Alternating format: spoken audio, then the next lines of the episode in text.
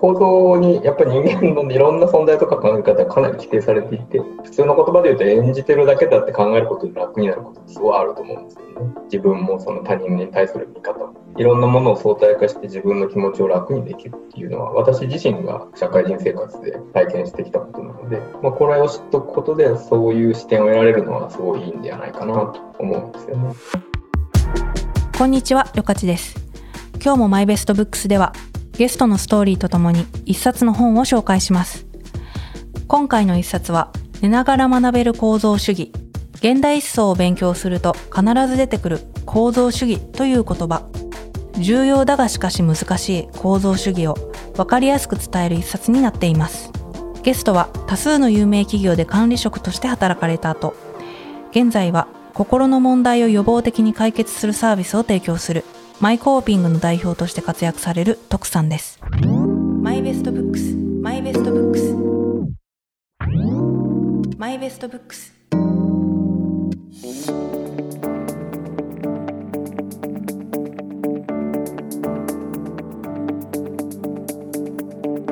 まずはこの構造主義の本について読もうと思ったきっかけをお伺いしましたあの、まあ、大学時代私結構やっぱ現代思想とかが好きだったんですよねで現代思想関係の本を読むとやっぱり構造主義っていうのが結構キーとなる概念として必ず出てくるというのがあってまあなのでその頃から大学時代から結構構造主義の基本的な本とかそれぞれの思想家の本とかはちらちら読んでたんですけど、まあ、何にせ難しいんですよね。極めて難解な思想なので、まあ、特に現状っていうんですかね。この本人の学者たちが書いた本っていうのはなかなか読みこなせないんですけど、まあ、そこに内田達さんって極めてこう分かりやすい文体でその思想を描き出せるっていう人がブログから現れてですね、まあ、内田さんのブログのファンだったのででその方がこの形であの啓蒙書としてこの新書として寝ながら学べる行動集を出したっていうのを見て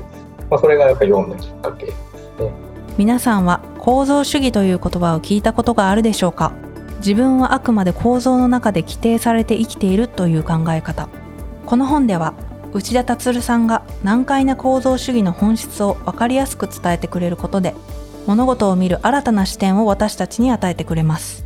やっぱりその、まあ、内田さんの文章のポイントなんですけどその本質的な部分っていうのをこう見事な例えをうまく使いながら描き出していくっていうところがすごいうまい、まあ、そこがやっぱり一番良かったところですよね。例えば犬とか猫っていうその名前っていうのは名付けられてこう初めて存在するっていうところがポイントでもともとそのあったわけじゃないっていうかこのものを犬と名付けようっていう行為によってまあまず生まれると。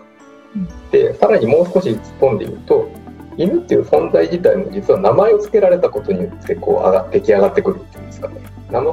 葉全体の構造において名前を付けられて初めて存在がこう人間の認識に上がってくるっていうところであとそれはそのシステムにおけるどんなポジションにあるのかっていうかだから他との関係性においてこう規定されるっていうのが非常にこう、まあ、行動主義の基本的な概念ってそれでつまり存在っていうのは、まあ、実存的に存在してるっていうふうにみんな考えると思うんですよ。私は私っていうものがあるっていうふうに考えると思うんですけど行動主義が面白いのはそれはその構造によって規定されてるんだっていう。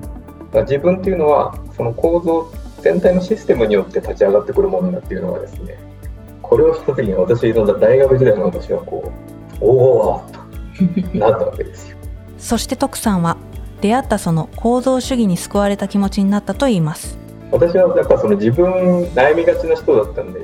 自分自分だったんですよね。自分が存在する自分が悩んでるっていうところに非常にこう苛まれてたんですけど、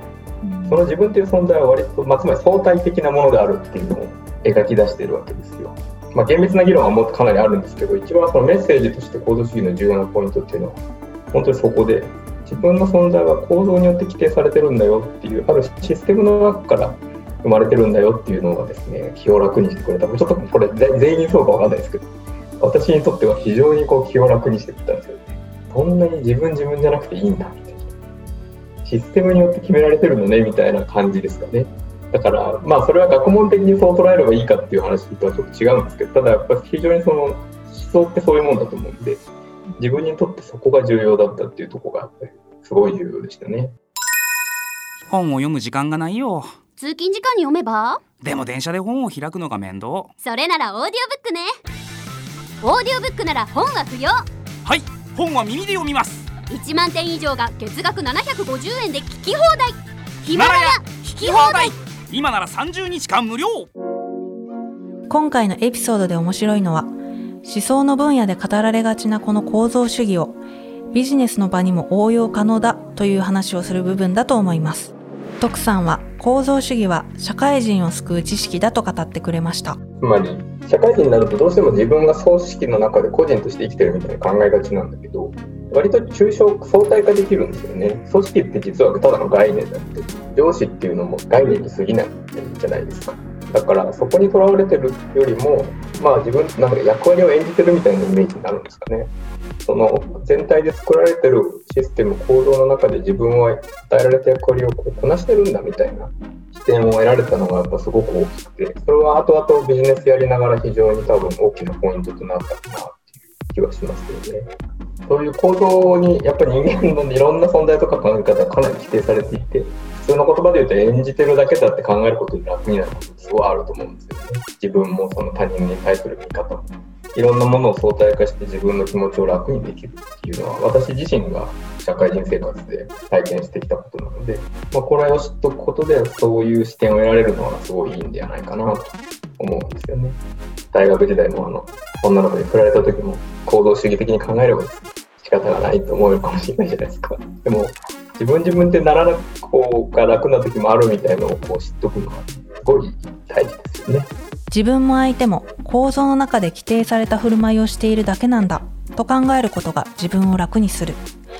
そんな瞬間がきっと誰にでも訪れるだろうと思います。しかし、それだけではなく、自分の市場価値を高めるといった視点でも、この構造主義の考え方は役に立つと徳さんは話します。ビジネス書っていうのは私が何をするのかとか私がどんな力をつけてどうやって頑張るんだみたいな話が多いじゃないですかだから実存的っていうか私自身をいかに磨くか私をどう良くしていくのかって話が多いけどそれってなかなか難しいのは私だけで見てる世界で私をどこまで伸ばせばいいのかっていうのは決定しないじゃないですか。だからそこを社会的な位置においてシステムの中で自分は何をやる何をやるかとかどんな存在かが規定されるんだっていうのを知るっていうのは、ね、非常にいいんですよね。これはあのよく言われるマーケット視点を得るっていうか自分のキャリアでもそうなんですけど自分が労働市場における商品だと考えた時にそれがいくらで売れるのかとかを考えた方が実は楽になったりとかいうふうにこう自分を相対化してみることでいいことっていっぱいあると思っていてだからビジネスのやってる方もこういうことからそういう視点を得ると楽になると。読書家だという徳さん。しかしその目的の多くは知識の獲得ではないと言います。私は知識を得るための本っていうのはあんまり読まないんですよね。読書するっていうのは新しい概念に触れるとか異世界を見せてくれるとか、まあ、自分の現実世界で見えないものまだ見てないものっていうのを世の中の誰かがやっぱ極めてうまく整理したりあの魅力的な形で見せてくれるところが私は本の魅力だと思っていて行動主義の本もそうなんですけどそれを読んだ後目の前の世界って本当は同じはずじゃないですか。でもそれが違ったこうものに見えてくるんですね。さっき言ったように構造から自分が規定されるっていう考え方を知った後には現の世界の形とかが全然変わってくるっていうこのグイーンって変わっていく感覚がやっぱ私はもう何より大好きでですね。だからそういう本を好んで読むっていうのがありますね。読書はそういうところが一番の魅力だと思うんですよね。そういう本を見つけたいからいっぱい読んでるっていう。かうん。たまにはそれって全部の本にはないからやっぱり。そのそんなに全ての本はそういうのを見せてくれないんだけどやっぱりいっぱい読んでると時にそういう本に出会えてそういう本を読んだ後には自分の世界観とかその世界を見る視点が変わっていくっていう。そこが一番の魅力じゃないですかね。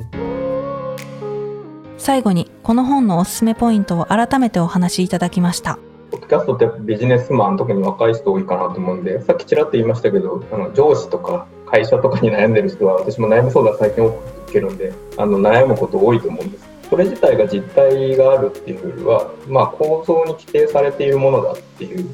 ところをちょっと知っておくとですね結構楽になるっていうか、まあ、当然その実際のやり取りで厳しいこととか辛いことはあると思うんですけどやっぱりこういったものは概念に過ぎない部分があるんだと捉えることもしくはその概念によって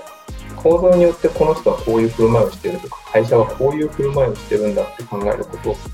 とは自分の気持ちを楽にしてくれたりあと解決のヒントとかもよく生まれてくると思うんですよね。そうやってあこういう行動がこういう人たちにこう言わせてるんだだからこの辺をこう変えたら変わるんじゃないかとか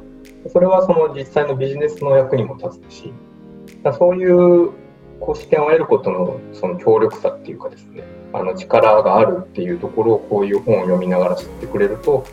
すごく仕事もやりやすくなるし人生もいいくなるんじゃないかなと思います。時にマクロな視点で自分を俯瞰することが自分を救う。思いもよらない知識や考え方が自分の毎日を楽にしてくれる。それも読書の醍醐味ですよね。今回は多数の有名企業で管理職として働かれた後現在は心の問題を予防的に解決するサービスを提供するマイコーピングの代表として活躍される徳さんをお迎えして寝ながら学べる構造主義をご紹介しました。マイベストブックスはヒマラヤで先行配信をしています。番組をぜひフォローして最新のエピソードを聞いてくださいね。お相手はりょかちでした。